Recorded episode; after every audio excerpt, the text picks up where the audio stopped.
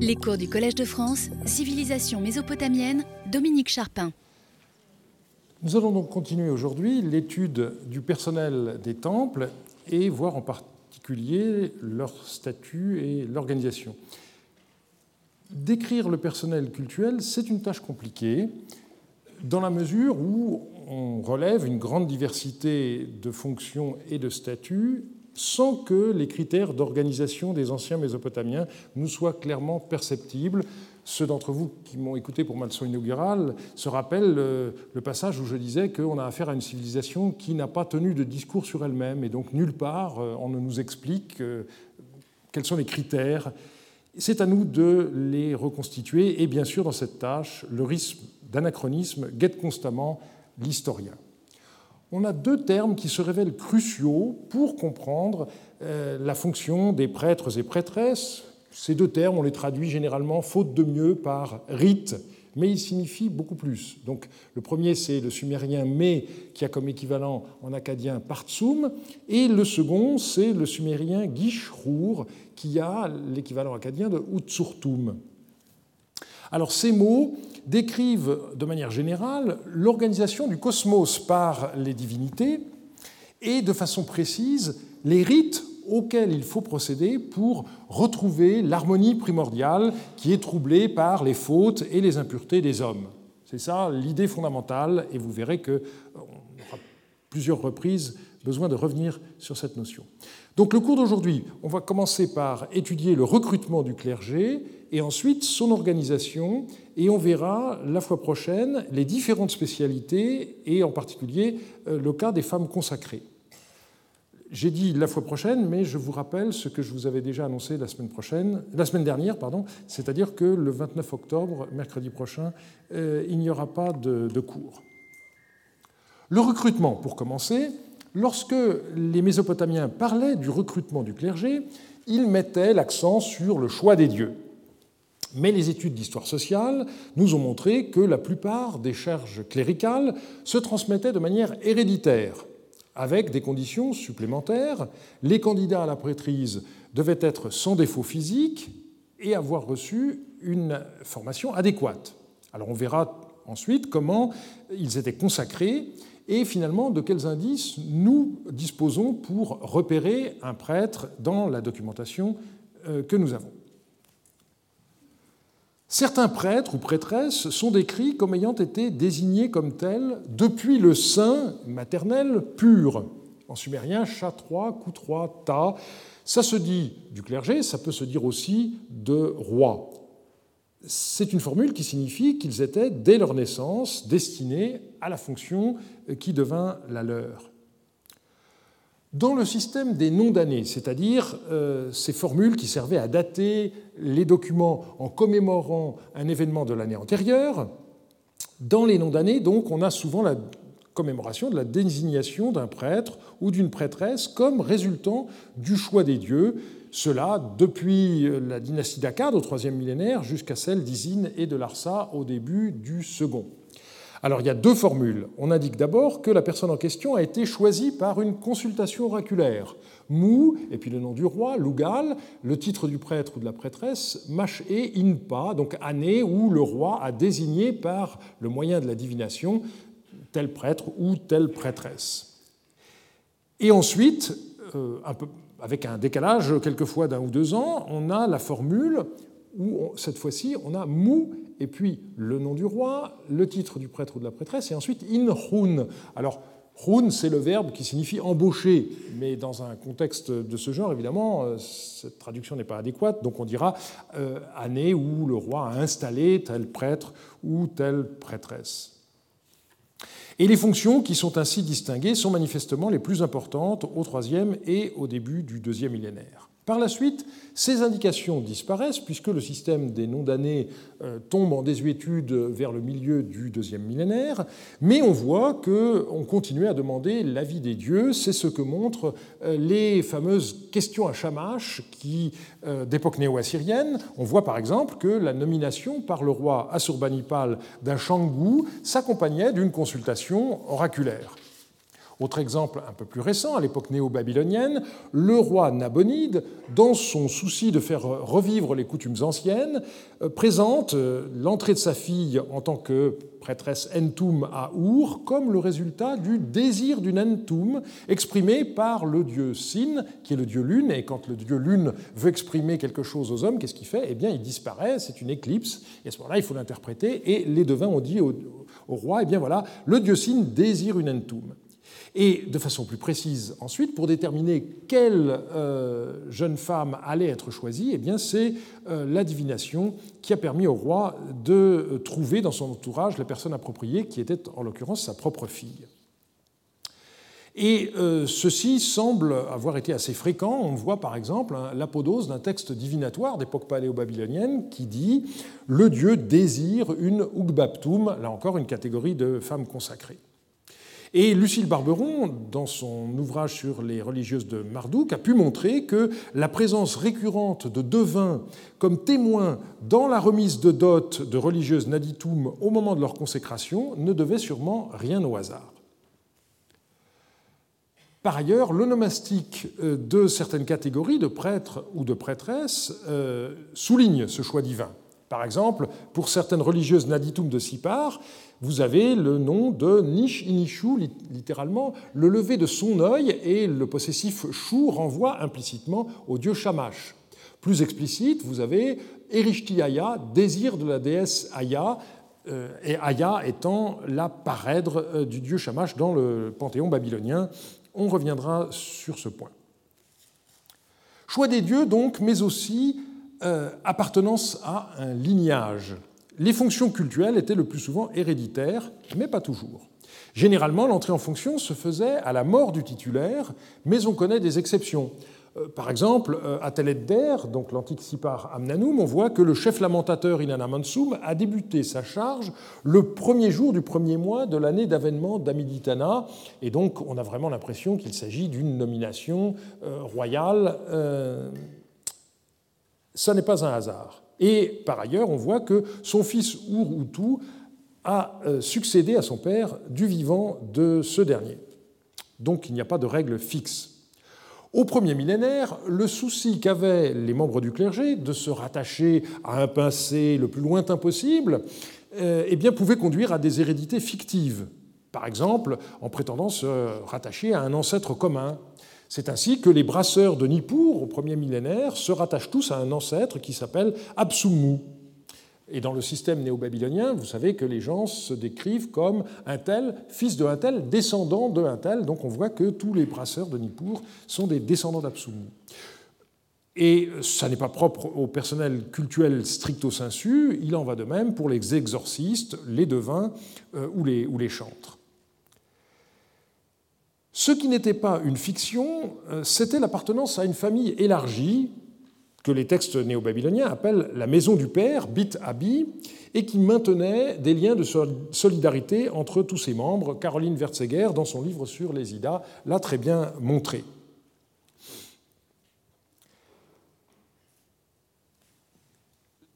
Choix des dieux, appartenance à un lignage, mais euh, il fallait aussi, aux candidats à la prêtrise, une formation adéquate. Pendant longtemps, on a opposé la formation dans les écoles, qui aurait été caractéristique de la fin du troisième et de la première moitié du deuxième millénaire, à une formation au sein de la famille, qui aurait été de règle aux époques plus récentes. C'est ainsi que, par exemple, la syriologue Lambert voyait les choses euh, dans les années 50. Aujourd'hui, on se rend compte que cette vision est à abandonner. On sait maintenant que les membres du clergé assuraient eux-mêmes l'éducation de leurs propres enfants à leur domicile. Euh, j'ai pu euh, étudier cette question dans ma thèse sur le clergé d'Our, et euh, Michel Tenray a fait la même chose à partir des textes de la maison d'Urutu. Inversement, certaines lettres d'époque néo-assyrienne, donc au premier millénaire, montrent qu'une formation à caractère plus ou moins institutionnel existait à l'époque, puisque le roi pouvait confier à des astrologues des apprentis dont les progrès faisaient l'objet de rapports. On voit aussi que des apprentis pouvaient déjà participer à des actes cultuels comme des offrandes les devins du premier millénaire mettaient un accent particulier sur la transmission héréditaire de leur savoir, considéré comme secret. Ça a été étudié d'abord par Lambert et plus récemment encore, de manière plus générale, par Lenzi. Dans cette manière de voir, chaque devin était considéré comme le dernier maillon d'une chaîne qui remontait au roi de Sipar d'avant le déluge, Enmeduranki. À cette Enmeduranki, c'était les dieux eux-mêmes qui avaient révélé le savoir de la divination. Donc on a affaire à une spécialité qui a été ainsi euh, transmise euh, dans les familles de génération en génération.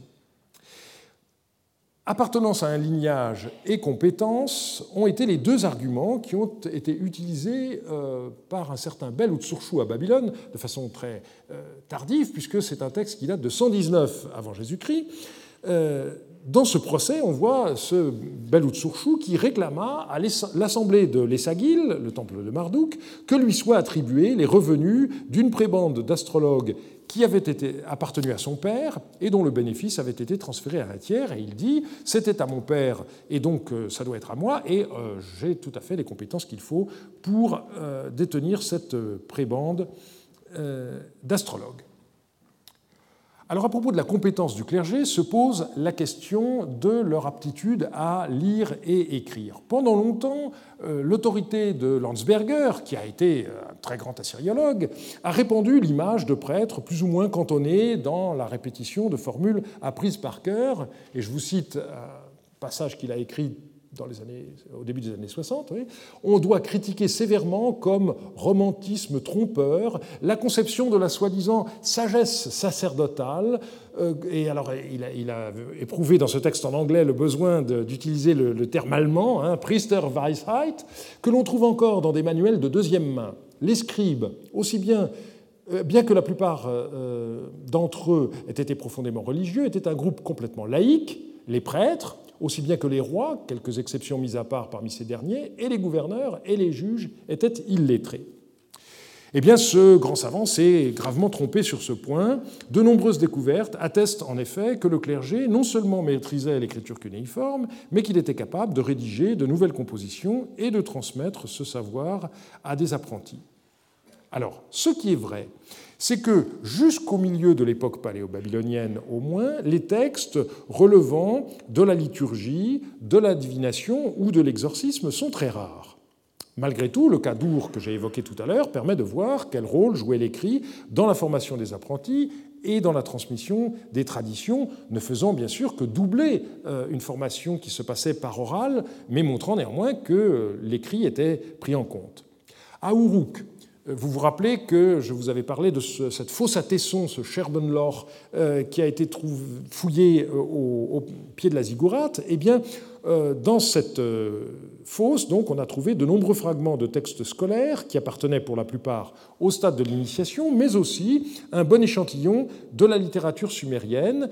Et euh, il ne s'agit que de fragments, malheureusement, vu les conditions dans lesquelles ces textes ont été retrouvés, mais il y a des textes très intéressants comme deux rituels, et notamment un rituel pour la construction d'une maison privée. Et ce sont des textes qui datent du XVIIIe siècle, euh, du début du XVIIIe siècle, le règne de euh, Rimsin, donc quelque chose de tout à fait intéressant.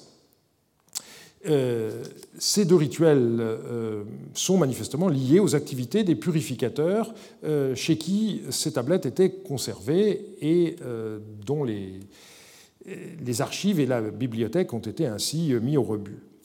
En ce qui concerne la maison d'Urutu, malheureusement, on n'a conservé que des traces de l'apprentissage initial du cunéiforme et pas des textes plus avancés liés à la formation d'un futur chef lamentateur, ce qui, bien entendu, a été une petite déception parce qu'on aurait pu espérer en savoir plus. Voilà un exemple de ces tablettes scolaires euh, qu'on euh, effaçait pour les réutiliser euh, indéfiniment.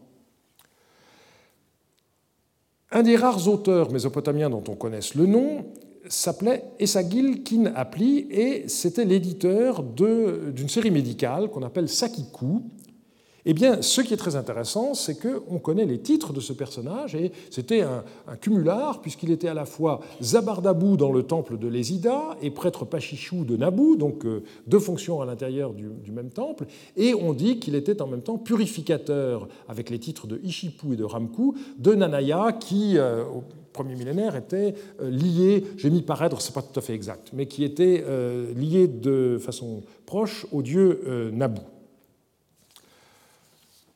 Donc on a un cumul de fonctions qui est intéressant et on n'a pas par ailleurs de raison de remettre en doute le rôle que ce personnage est censé avoir joué dans la mise en ordre de cette série médicale. Pour l'époque néo-babylonienne, on a un, texte qui est tout à fait intéressant, qui est conservé euh, au Metropolitan euh, Museum de New York. Et euh, il s'agit d'une tablette scolaire, et vous voyez tout de suite ce qui est tout à fait curieux, c'est la façon dont l'apprenti scribe a mis des têtes de clous en ligne pour séparer les, titres des ouvrages qu'il recensait dans cette tablette, qui a été étudiée récemment par Nick Veldois. Cet exercice, il comporte un, colophon qui nous dit qu'il a été fait par le, fils d'un boucher de Les Babars, donc un prébendier, on reviendra tout à l'heure enfin la semaine prochaine sur les, la fois prochaine sur les, prébandes euh, de, ce type, dans les babars de Sipar, donc, et euh, cet exercice élémentaire euh, s'achève par une prière à Nabous. Ça montre que même les prébandiers de niveau moyen, entre guillemets, des gens qui n'ont pas directement à intervenir dans le culte, eh bien, étaient formés à l'écriture cunéiforme, et des textes de ce genre sont à cet égard, bien entendu, tout à fait précieux. Alors, en l'occurrence, cet exercice qui est offert aux dieux, donc il a une valeur votive, il a un statut euh, particulier, et euh, ce qui est très intéressant, c'est que la prière finale met l'accent sur la pureté de l'argile utilisée qui ne provenait pas du stock habituel. C'est une notation très rare et euh, qui est intéressante par rapport à euh, l'usage euh, de l'argile comme support de l'écriture. Donc quand on veut faire une, une tablette qu'on va vouer au dieu, on ne va pas prendre n'importe quelle argile, on prend une argile qui a été spécialement purifiée. À partir de l'époque achéménide et euh, jusqu'à la fin de la tradition cunéiforme pendant l'époque parthe, il y a eu indéniablement une tendance à la concentration du savoir entre les mains des prêtres, et l'on peut dire que les temples sont devenus les refuges de la tradition mésopotamienne. Et de ce fait, certaines spécialités qui jusqu'alors étaient indépendantes des temples y trouvèrent refuge, comme les exorcistes ou les astrologues, on y reviendra plus tard. Il fallait aussi un physique sans défaut, et de fait, un certain nombre de textes mettent l'accent sur la perfection euh, physique des candidats à une charge sacerdotale.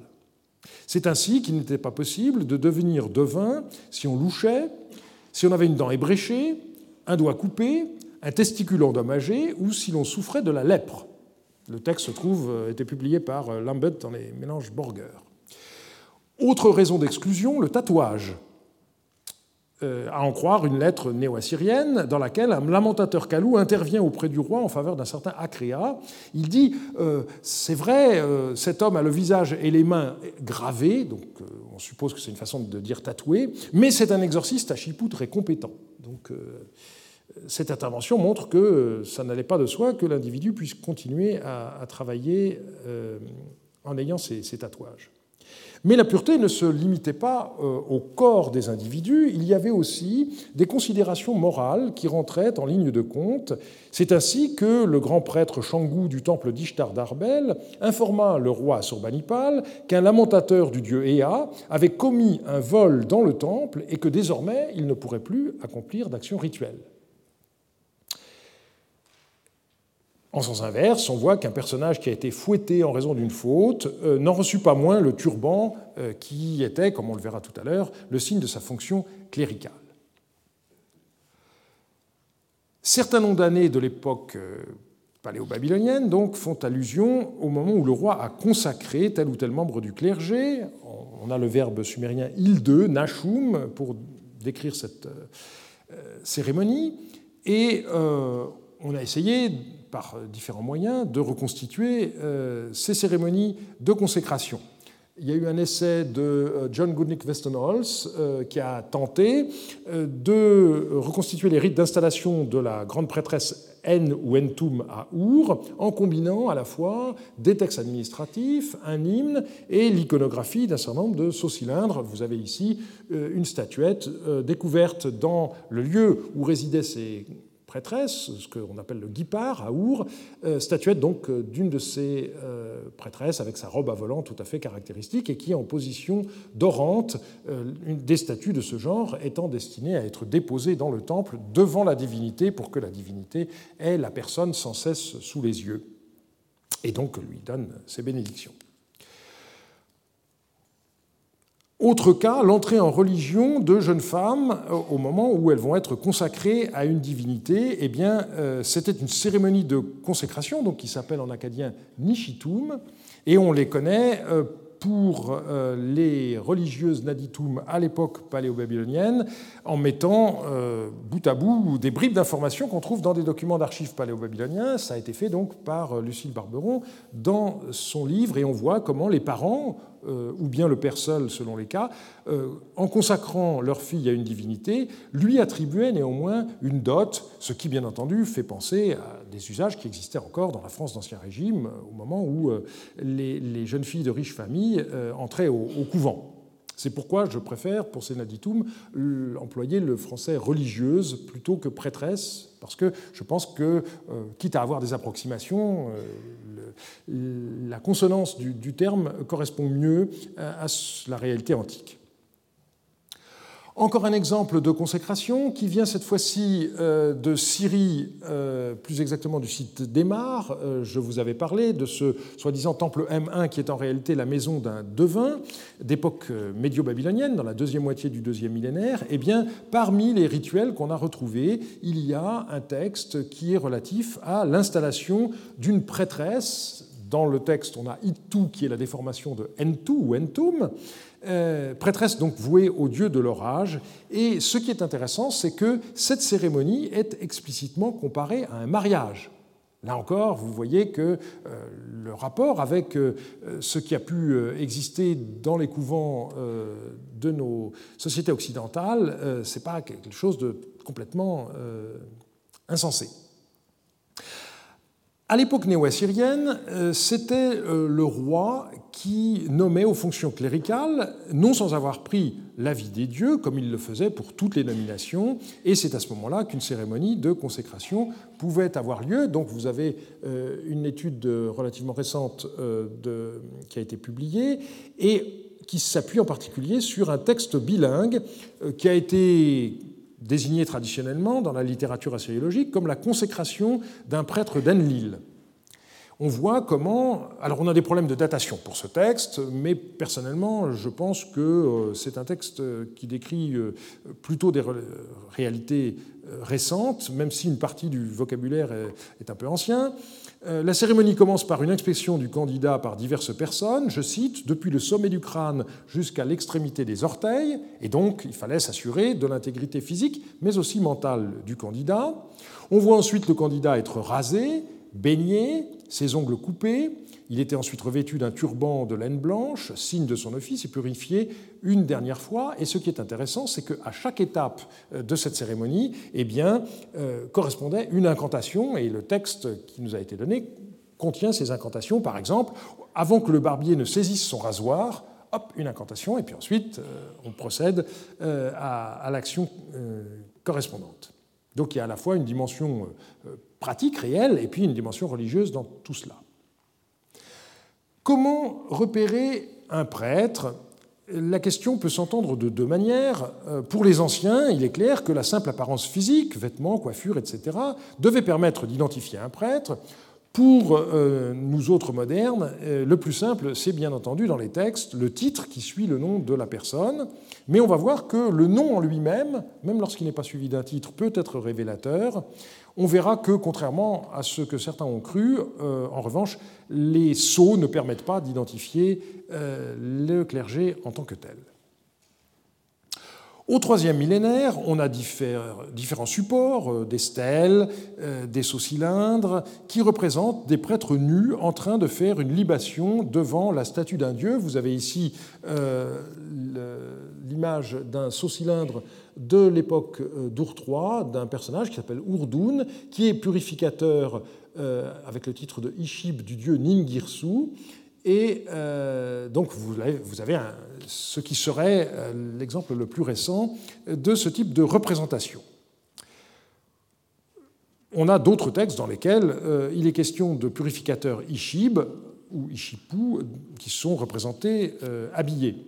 Et de fait, les textes parlent davantage des vêtements distinctifs de ces prêtres. Par exemple, on a l'expression Shagadala, littéralement vêtu de lin, en acadien labishkité, euh, c'est quelque chose qui est caractéristique du, clergé, en particulier des purificateurs. En ce qui concerne la coiffure, eh bien, selon les cas, les prêtres étaient reconnaissables à une coiffure particulière euh, ou à leur tonsure. Alors, il y, a aussi des coiffures, euh, donc des façons de, porter les cheveux, comme cette expression sumérienne de Sigde Barradouit, on nous dit celui qui dénoue sa chevelure, ce qui suppose donc qu'on n'a pas affaire à des gens qui sont rasés. Euh, mais euh, du troisième au premier millénaire, euh, le plus souvent, la caractéristique des prêtres semble avoir été rasée, et ceci n'exclut pas, bien entendu, le port de certaines coiffes, des espèces de turbans. C'est en particulier une caractéristique du clergé néo-assyrien, et c'est montré sur certaines représentations. Vous avez ici un Gros plan sur euh, une des bandes de bronze décoratives des portes du temple de Balawat qui se trouve au British Museum. Et vous voyez sur la, scène, eh bien, euh, on voit tout à fait à gauche euh, une stèle qui représente le, le, roi. Par devant, vous avez des symboles divins. Vous avez des table à offrandes de différents types, et euh, vous avez ici le roi, avec derrière lui un prêtre avec cette sorte de turban, et derrière un autre euh, prêtre qui a également ce même turban conique, alors que les personnages qui suivent, eux, euh, sont simplement avec une coiffure, le premier a une barbe, les deux autres n'en ont pas. Donc clairement, ces représentations font écho à ce que nous disent les textes par ailleurs. On pouvait aussi euh, reconnaître euh, les prêtres à leur nom. J'en ai déjà parlé, euh, formulés en sumérien, ces noms consistaient en de courtes louanges envers le temple que ces prêtres desservaient. Donc on a des purificateurs d'Our qui s'appellent Egishurbi Namtilla, temple dont l'ordonnance donne la vie, c'est un nom propre, et Igidubi Isilim, temple dont la vue procure la santé. Alors dans la vie de tous les jours, évidemment, avoir un, nom à rallonge comme ça, c'était pas commode, et nous avons dans les documents de la pratique euh, l'abréviation euh, de ces noms. Par exemple, le deuxième, on, dit simplement Igidubi, et donc là, ça devient quelque chose de plus facile euh, lorsque vous appelez votre collègue dans la cour du temple que d'avoir le nom complet.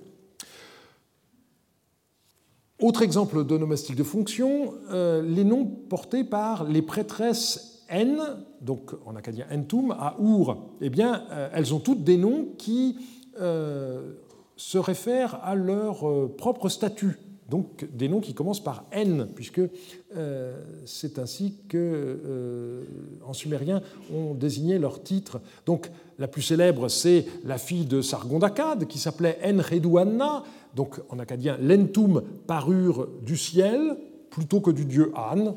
On a discuté sur l'étymologie. En anedou, l'entum qui convient au ciel, il y en a beaucoup d'autres. Et pour finir, eh bien, euh, lorsque, à l'époque néo-babylonienne, le roi Nabonide donc, a fait revivre cette tradition, suite au désir exprimé par le dieu Sin, comme on l'a vu tout à l'heure, il a appelé sa propre fille En Nigaldi Nana, l'entum appelé par Nana. Donc ça fait très directement allusion aux conditions dans lesquelles elle a été euh, choisie. Donc on a des anthroponymes qui sont aussi formés sur les noms de temples, hein, j'en avais parlé dans la première séance, euh, cet onomastique naophore du type Tabesagil, les Sagil est bon, ou encore Tsili et Kishnugal, ombre, c'est-à-dire protection de l'Ekishnugal, etc.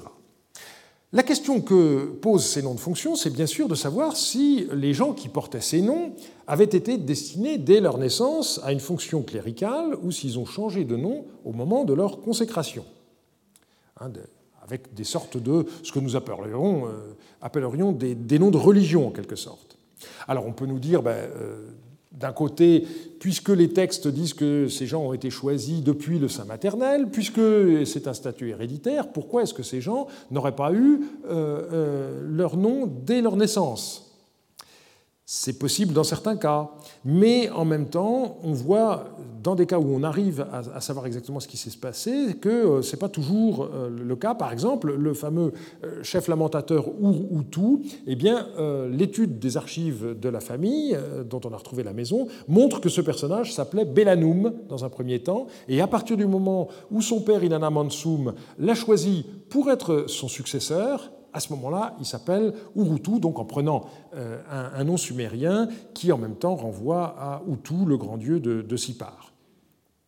Et on voit dans certains cas que euh, à la même époque, donc époque paléo-babylonienne tardive, XVIIe siècle, euh, il y a une volonté archaïsante qui se marque par des noms sumériens qui sont connus de haute antiquité, comme Eannatum, par exemple, qui est le nom d'un autre chantre à cette époque-là. Je vous l'ai dit tout à l'heure, on ne peut pas espérer, euh, contrairement à ce qu'on a cru pendant longtemps, repérer les membres du clergé par euh, leur saut-cylindre. Donc le saut-cylindre, c'est la, carte d'identité des anciens. Euh, vous avez votre nom, le nom de votre père, éventuellement votre titre, mais c'est assez rare, et le nom de la divinité ou du roi au service duquel vous vous, trouvez. Pour quelqu'un comme Gelb, par exemple, eh bien, quand vous étiez décrit comme serviteur de telle divinité, ça signifiait que vous étiez des servants du temple de la divinité. En réalité, euh, il y a un certain nombre de contre-exemples. On voit par exemple euh, un certain Shalim Palir Marduk, qui est grand prêtre Shangoum du dieu Shamash à Sipar, mais sur son sceau, il est décrit comme serviteur de Marduk. Donc, pas de Shamash, qui est le dieu au service duquel il était. Et en fait, une étude euh, un peu complète euh, permet de voir que la divinité dont on se dit serviteur dans la légende de son sous-cylindre, c'est la divinité protectrice de la famille, et ça n'a rien à voir avec euh, le statut de membre du clergé de tel ou tel temple. Cette divinité protectrice de la famille, elle avait quelquefois un rapport avec la profession, mais pas toujours.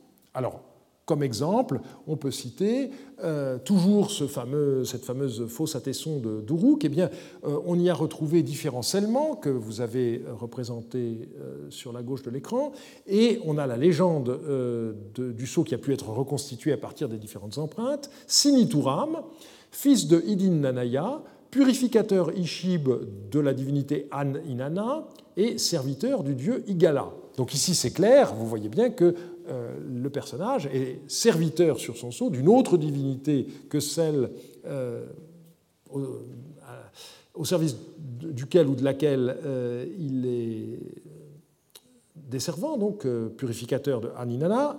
Et ce qui est très intéressant, c'est que ce dieu Igala, qui n'est pas une divinité très connue, on a retrouvé dans le même endroit un sceau prière qui décrit ce euh, cet Igal-là comme étant le grand purificateur de Léana. Et donc on voit que la divinité personnelle de ces purificateurs, c'est un dieu qui lui-même est, au niveau mythologique, euh, purificateur dans euh, le temple. Donc ça, c'est quelque chose qui est tout à fait intéressant, bien entendu. Les seuls cas où une légende de sceau permet de détecter un membre du clergé, eh bien, euh, c'est lorsque l'individu est décrit comme serviteur d'un temple. Les attestations sont surtout nombreuses pour Sipar, où vous avez pas mal de serviteurs de les Babars. On en rencontre quelques exemples euh, ailleurs. Des études récentes, euh, en particulier de Michel Tenray, montrent que les sous-cylindres des membres du clergé n'avaient pas d'iconographie particulière, mais en revanche, on voit que leur impression sur un contrat rehaussait l'autorité de ce texte.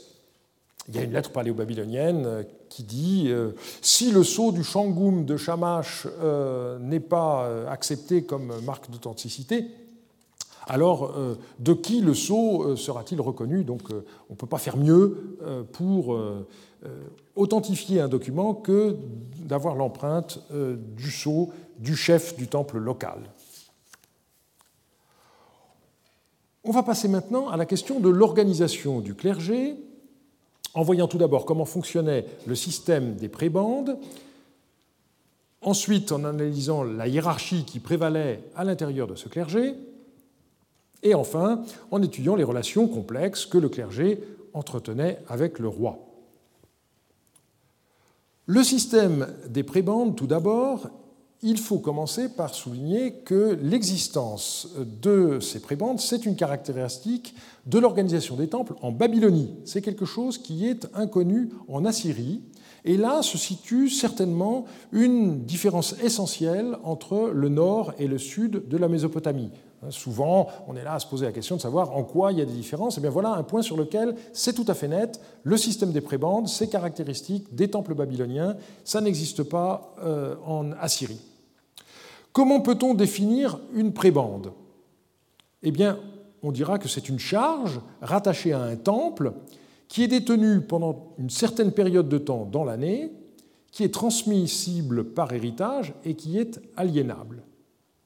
Le prébendier devait accomplir une tâche particulière, on verra euh, les différentes sortes de tâches par la suite, et cette tâche lui donnait droit à un titre.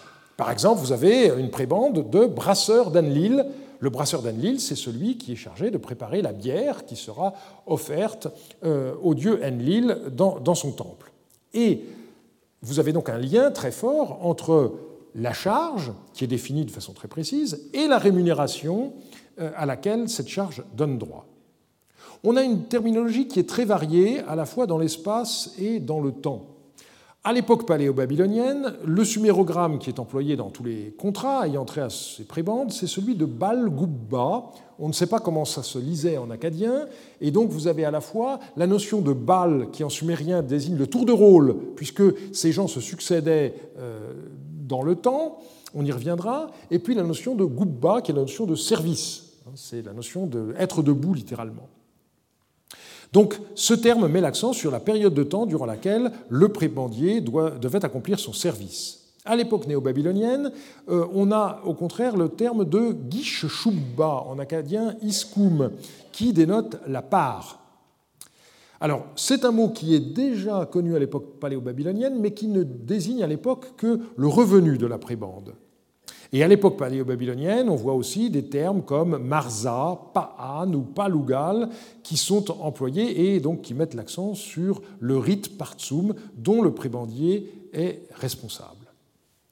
Du point de vue chronologique, les premières prébandes sont documentées tout à fait à la fin du troisième millénaire, donc à l'époque de la troisième dynastie d'Our, et elles sont ensuite attestées de manière continue jusqu'à la fin de la tradition cunéiforme. Autrement dit, et ça c'est quelque chose aussi de très important, le statut de prêtre a connu une évolution. Au troisième millénaire, il n'existait que des fonctions, je dirais, à temps plein. Et certaines des charges, on va le voir, sont restées telles quelles, euh, alors que d'autres, à partir de la fin du troisième millénaire, sont devenues divisibles dans le temps et négociables. L'exemple de prébande euh, le plus ancien que nous possédions donc, date de l'époque III et concerne une prébande dans le temple de Ningirsu pour deux mois par an. Donc on voit bien là un exemple de charge qui commence à être euh, fractionné euh, par période de temps. À partir de l'époque paléo-babylonienne, ces prébendes, donc, elles ont fait partie du patrimoine familial et elles étaient sujettes aux mêmes règles de dévolution euh, des héritages euh, que les autres éléments comme les champs, les maisons, les esclaves, etc. Et ceci explique qu'il n'existait de prébendiers que de sexe masculin. On a euh, de rarissimes exceptions, mais la plupart du temps, donc, euh, les prébendes sont entre les mains des hommes. Et le problème, bien sûr, c'est que euh, lors des successions, eh ces prébendes, elles étaient partagées entre les héritiers et il y avait une tendance à une fragmentation des tâches dans le temps de plus en plus grande, de la même manière que euh, les champs étaient divisés, les maisons étaient réparties, tel héritier avait droit à une pièce, tel autre à deux plus petites, etc. Alors, il s'est passé pour les prébendes la même chose que pour euh, euh, les champs ou les maisons, c'est-à-dire qu'il y a des périodes pendant lesquelles certains membres de la famille s'efforcent de remembrer les propriétés familiales. Et donc, on voit celui qui a le plus de moyens racheter à ses frères ou à ses cousins euh, eh bien, soit les, pièces de la maison pour à nouveau n'en faire plus qu'une unité, ou bien des fragments de, de prébendes. Euh, et quelquefois, pour ce faire, on utilisait euh, ce qu'on appelle le droit de rachat.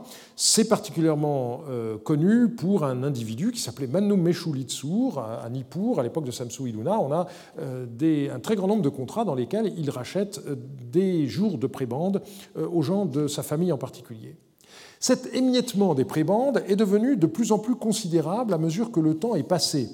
À l'époque néo-babylonienne, euh, vous aviez des prébandes qui ne couvraient que des fractions de jours, un demi-jour, un quart de jour. Et le comble est atteint euh, à l'époque hellénistique, vous avez des fractions de 1 dix-huitième à 1 soixantième de jour. Donc euh, ça, devient évidemment concrètement impossible à gérer. Et qu'est-ce qui s'est passé à partir du moment où il y a eu un fractionnement de ce genre? Eh bien, pour que le service du temple puisse être correctement assuré, parce que c'était ça euh, le problème des responsables, les prébendiers sous-traitaient leur travail à des remplaçants.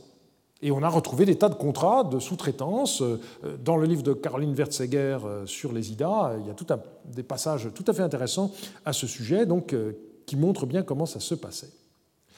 Du point de vue de l'administration des temples, il fallait bien entendu établir des listes de titulaires de chaque prébande en indiquant pour le nom de chaque personne la tranche de temps correspondante et on a retrouvé euh, des tas de, textes de la pratique dans lesquels euh, tout ceci faisait l'objet de comptabilité. Une autre caractéristique de l'évolution des prébandes, c'est leur généralisation. Petit à petit, toutes les charges deviennent des prébandes. C'est devenu la réalité. À l'époque néo-babylonienne, il n'y a pas moins de 28 euh, variétés de prébandes. On en fera la prochaine fois euh, un inventaire euh, plus ou moins complet. De sorte que, à cette époque-là, en effet, les deux termes de prêtre ou de prébandier deviennent des désignations interchangeables. Alors, ce qui est intéressant, bien entendu, c'est d'essayer de faire la part entre, je dirais, l'aspect religieux de la question et puis l'aspect socio-économique. Puisqu'on voit que les prébandes rapportent, euh, au même titre que des champs, qu'on se les transmet par héritage, dans le fond, est-ce que, euh, au bout d'un certain temps, ces prébandes signifiaient quelque chose vraiment d'un point de vue religieux? Certains l'ont mis en doute et, selon une formule célèbre, on a parlé des temples comme de sociétés par action. Donc, euh, d'une certaine manière, les prébandiers auraient été actionnaires et ils avaient un dividende. Euh, l'un des mérites de euh, l'étude de Caroline Wertzeger, à laquelle je ferai souvent allusion parce que c'est un travail récent qui est tout à fait remarquable, eh bien, elle a montré que, en réalité, cette vision était fausse. Elle s'explique par la disproportion de textes à notre disposition. Euh, les aspects euh, concrets juridiques ont laissé beaucoup plus de traces euh, écrites que les aspects proprement religieux, mais en fait, on voit bien que fondamentalement, les préoccupations religieuses l'emportaient sur les considérations économiques, et donc ceci est quelque chose de tout à fait important à retenir. En ce qui concerne la hiérarchie, vous avez, à partir de la fin du troisième millénaire, à la tête des temples, un personnage qui porte le titre de Sangha, en acadien Shangum. Alors, toujours le problème de traduction. Hein. Faut-il traduire par grand prêtre euh, Les connotations euh, très religieuses du terme sont un peu gênantes, puisque en fait le Shangum c'était surtout le chef euh, de l'administration du temple. Il avait des charges religieuses certes, mais euh, il était aussi le responsable de, l'ensemble du fonctionnement du temple. C'est une charge non divisible et qu'il est resté et qui se transmettait très souvent de père en fils. Par exemple, à l'époque paléo-babylonienne, euh, pour le temple de Shamash à Sipar, pendant trois siècles, c'est à l'intérieur d'une même famille que la charge a été transmise, comme euh, Michel Tenray, euh, dans son ouvrage récent, l'a bien montré. Alors, comme toujours, le même type, titre peut renvoyer à des situations très différentes. Hein. Bon, les, curés de paroisse euh, d'Ancien Régime, entre celui qui avait une, cure dans une grande paroisse parisienne et puis le petit curé de campagne, c'était la même chose. Ici, on a un shangoum euh, qui peut gérer un temple qui compte euh, un personnel de plusieurs centaines de personnes, ou au contraire, comme c'est attesté à Aymar, vous avez le shangoum qui est l'unique desservant d'un petit sanctuaire local. Donc on a toute la gamme en quelque sorte. Il y a des cas dans lesquels vous n'avez pas qu'un seul shangou à la tête d'un temple. pour revenir à nouveau à Sipar à l'époque paléo-babylonienne, vous avez un sangha rattaché au dieu Shamash et un autre qui est rattaché à sa parèdre Aya, mais il s'agit d'une situation qui est exceptionnelle. En ce qui concerne euh, la ville d'Achour, eh bien, le rituel du couronnement médio-assyrien mentionne un grand shangou. Si vous parlez d'un grand shangou, c'est qu'il y a un petit shangou, donc euh, il avait euh, une sorte d'adjoint manifestement. À la fin du deuxième millénaire, en Babylonie, un changement est intervenu dans la hiérarchie des temples, et à partir de ce moment-là, on s'aperçoit que le responsable porte un titre différent qui est celui de Chatamou, et à côté de ce chatamou, eh bien, vous avez un représentant du roi qui s'appelle Kipou. Et en même temps, depuis l'époque néo-babylonienne jusqu'à la fin de la tradition cunéiforme, on voit également qu'il y a un personnage qui porte le titre de Sheshgal, littéralement grand frère, euh, ce qui est traduit en acadien tantôt par le décalque Sheshgalou, tantôt par euh, la traduction euh, des deux éléments, Ahurabu, donc grand frère, et qui joue un rôle très important. J'y reviendrai dans un instant. Alors les activités des Shangoum, on les connaît grâce à un certain nombre de, dossiers en fonction des archives qui ont été retrouvées et dont on a euh, vu le tour d'horizon la semaine dernière. Par exemple, pour l'époque paléo-babylonienne, eh bien, dans le temple de Kititum de la ville de Nereptum, euh, Ishali de nos jours, eh bien, euh, on a retrouvé à la fois la correspondance d'un personnage et puis toutes sortes de documents administratifs euh, contemporains. Et on voit là encore, dans ce cas, que le Shangoum a eu comme successeur son propre fils. Euh, si on saute plus d'un millénaire, pour la période néo-assyrienne, il y a le dossier d'un Shangou qui s'appelle Akulanu, sous les rois Saradon et Assurbanipal, euh, qui est également très fourni, qui a été étudié par Pierre Villard il n'y a pas très longtemps. Et donc, on voit dans toutes ces archives les, le rôle des Shangoum du point de vue de la gestion des biens des temples, mais on voit aussi que leur responsabilité était de veiller euh, à ce que les sacrifices, les fêtes se passent correctement, et donc en particulier la question du calendrier liturgique était essentielle. Les fêtes cycliques devaient être célébrées au moment approprié.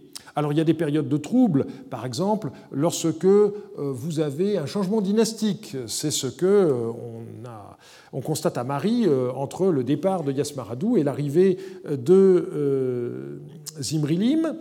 Et on voit le Shangou qui demande au roi, mais alors en quel mois est-on? Parce que, en fonction du calendrier précisément, il va falloir installer telle ou telle fête. Euh, cette lettre l'indique. Même chose lorsque le roi introduit un mois intercalaire. Alors il y a un petit moment de flottement pour savoir comment faire pour fixer les fêtes? Et on a euh, dans euh, une lettre ou même plusieurs de l'époque néo-assyrienne qui mentionnent cela. Du point de vue de la hiérarchie, il y a un texte néo-assyrien qui est tout à fait intéressant, euh, qui est une ordonnance royale qui a été euh, promulguée par Salmanazar, 4 ou 5, on discute, et qui est intéressante par la liste qu'elle donne du personnel du temple d'Achour. Le scribe a divisé son texte en trois sections par un trait. Dans la première section, vous avez le grand prêtre Shangoum euh, du dieu Achour. Ensuite, vous avez une deuxième section qui commence par le Shangou en second, le scribe du temple, les colonnes Larinou, le prêtre de la déesse Chéroua, qui est la parèdre d'Achour, le portier en chef, le chef lamentateur, et une troisième section regroupe le shangou de notre divinité, Beltarbatsi, le shangou rattaché à la cuisine du temple, le surveillant du temple, le surveillant d'un bâtiment qui s'appelle le charougou, le chef chantre du temple d'Achour, les chansons, et on a ensuite, euh, malheureusement, une cassure qui nous prive du, reste du, texte. Donc là, on a manifestement affaire à un classement hiérarchique et non pas fonctionnel, parce que, de fait, les premiers personnages de la liste sont les mieux attestés dans les sources euh, néo-assyriennes, donc euh, cet ordre est conforté par l'étude des documents d'archives. On en arrive maintenant à la question des relations entre le clergé et euh, le roi. Premier point, la question du roi prêtre. Ça fait partie des serpents de mer historiographiques sur lesquels je ne m'attarderai pas parce que ça concerne les périodes les plus anciennes pour lesquelles on a très peu de documentation. Personnellement, je ne me satisfais pas de l'interprétation parfois très subjective de l'iconographie pour traiter les périodes archaïques, euh, ni d'hypothèses relatives à l'origine du titre de haine. Euh, c'est compliqué. donc voilà un exemple hein, d'un personnage de la fin du quatrième millénaire, une statue retrouvée à, à Uruk que certains désignent comme le roi prêtre. Ce qu'on peut dire, c'est que quand les textes deviennent plus explicites, eh bien, on constate que les souverains étaient au minimum responsables du culte dans les principaux sanctuaires de leur royaume. Étaient-ils eux-mêmes considérés comme prêtres? La réponse varie selon les lieux et les époques. C'est vrai qu'au IIIe millénaire, on a des rois qui ont porté des titres cléricaux. Par exemple, euh, Lugalzagesi porte les titres de Loudemar de la déesse Nisaba dans la ville d'Eresh, de purificateur Ishib du dieu Han à Uruk, euh, ce titre, d'ailleurs, étant repris par des rois postérieurs, à commencer par Sargon d'Akkad, mais c'est quelque chose d'assez rare. En revanche, en Assyrie, vous avez une situation qui est assez différente parce que, en réalité, le dieu Ashur était considéré comme le seul et véritable souverain. Et celui que euh, nous désignons comme roi, il portait en fait le titre de Ishakum, euh, qu'on peut traduire par représentant, qu'une certaine tradition assyriologique euh, traduit par vicaire, hein, au même sens que euh, le pape est le vicaire du Christ, le chef de l'Église, ça n'est pas le pape, c'est le Christ. Eh bien, de la même façon, le roi n'est pas le véritable roi, il n'est que son représentant sur terre, et le véritable roi en Assyrie, c'est le dieu Ashur. À partir d'Ashurbanipal Ier, donc au XIVe siècle, le titre de prêtre Shangou d'Ashur a fait régulièrement partie de la titulature royale, et de fait, le roi assyrien a reçu une initiation qui lui permettait d'accomplir des actes du culte. Et c'est le roi qui nommait le prêtre Shangou, donc là encore, euh, ce dernier étant simplement censé être son remplaçant euh, en son absence. Malgré tout, dans le euh, rituel assyrien du couronnement, on voit le Shangou qui donne au roi les insignes de son pouvoir de la part du couple divin. Et on voit concrètement que le clergé n'hésitait pas à prodiguer des conseils aux souverains. Euh, on a pas mal de lettres là-dessus. Contrairement au roi assyrien, donc là encore, une différence très nette entre le nord et le sud, euh, eh bien, les souverains babyloniens n'ont jamais été considérés comme des prêtres, même si leur titulature insistait fortement sur euh, leur lien avec les, dieux. Alors, le contrôle royal sur l'administration des temples a été renforcé à partir d'Ur III, euh, et on voit que, à l'avènement des souverains, les prêtres sangas devaient prêter un serment de fidélité, ni plus ni moins comme d'autres fonctionnaires rattachés à la couronne. À l'époque paléo-babylonienne, le contrôle royal se marquait de plusieurs façons. Par exemple, à Uruk, on a retrouvé dans le palais de Sinkashid, au milieu donc des archives royales, eh bien, un inventaire des biens du temple de Nanaya. On voit aussi que les Shangoum ont été progressivement décrits dans la légende de leur sceau comme serviteurs du roi, sans qu'on puisse tout de même parler de sécularisation des temples comme euh, l'avait fait Haris dans les années 60. Et en même temps, les rois se présentaient donc comme les gardiens des cultes. Euh, par exemple, on a une inscription du roi Epikeshtar de Malguillaume euh, qui accuse son peuple d'avoir commis un sacrilège en détruisant le temple et le jardin d'une déesse euh, qu'il a restauré. Les rois étaient également responsables des sacrifices et on a retrouvé à Marie une admonestation de Samsiadou à son fils Yasmaradou, donc le jeune roi de Marie, qui lui reprochait d'avoir fait fabriquer dans sa capitale des statues divines supplémentaires sans avoir des réserves suffisantes en moutons et en farine pour euh, donc assurer les, offrandes aux, dieux. Et cette responsabilité royale explique pourquoi le palais de Marie nous a livré tant d'informations sur les offrandes et les fêtes religieuses, alors qu'aucun temple de Marie n'a livré d'archives pour la même époque. La plupart des temples remontaient à des périodes très anciennes, mais certains ont été bâtis plus récemment, et donc on voit que le roi devait non seulement assumer les frais de construction, mais encore doter le nouveau sanctuaire de ressources suffisantes, en particulier pour rémunérer le personnel cultuel qui au départ était choisi et installé par le souverain. Il est vrai que le plus souvent on a affaire à des fondations royales, mais on a des cas d'initiatives privées qui sont connues. Euh, Vanabiga a publié il y a quelques années un cône tout à fait intéressant où on voit un particulier bâtir dans la ville de Hadab un temple pour la déesse Damgalnuna qu'il pourvu de personnel, et on en trouve la liste. Vous avez un prêtre qui porte le titre de Nouesh, un échanson qui porte le titre de Sagi, et des esclaves euh, des deux sexes. À l'époque paléo-babylonienne, on a un texte de Sipar qui mentionne la construction d'un temple voué à deux divinités nommées Shullat et Hanish.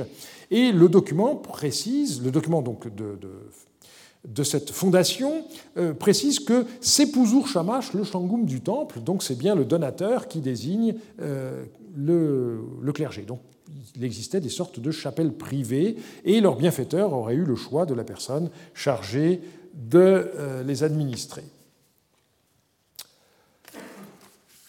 Toujours dans la comparaison entre euh, Assyriens et Babyloniens, eh bien, au niveau des inscriptions commémoratives, il y a un euh, très grand fossé qui sépare les inscriptions des monarques néo-assyriens qui mettent avant tout l'accent sur leur campagne militaire, alors que les souverains néo-babyloniens euh, choisirent de décrire en détail leurs travaux de réparation et d'embellissement des sanctuaires et la richesse des offrandes qu'ils destinaient aux divinités.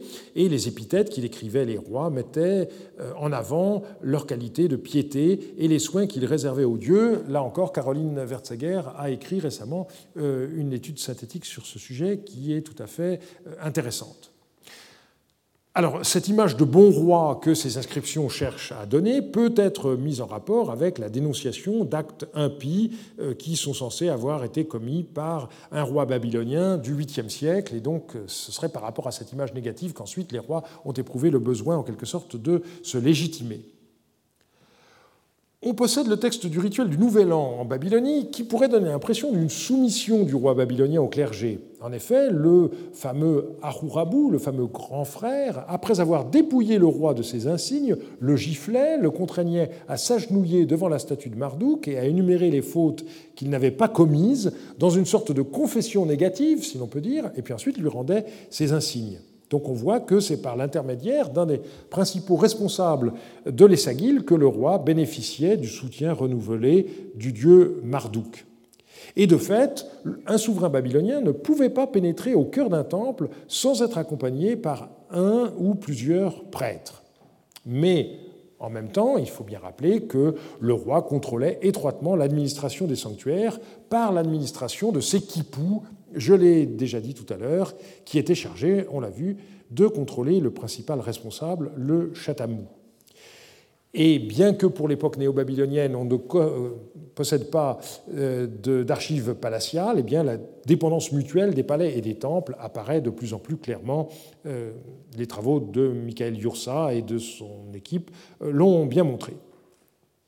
Alors, Parfois, l'intervention du roi allait au-delà de la gestion quotidienne, mais lorsqu'il s'aventurait sur des terrains théologiques, eh euh, c'était quelque chose de dangereux, comme le montre le cas de Nabonide.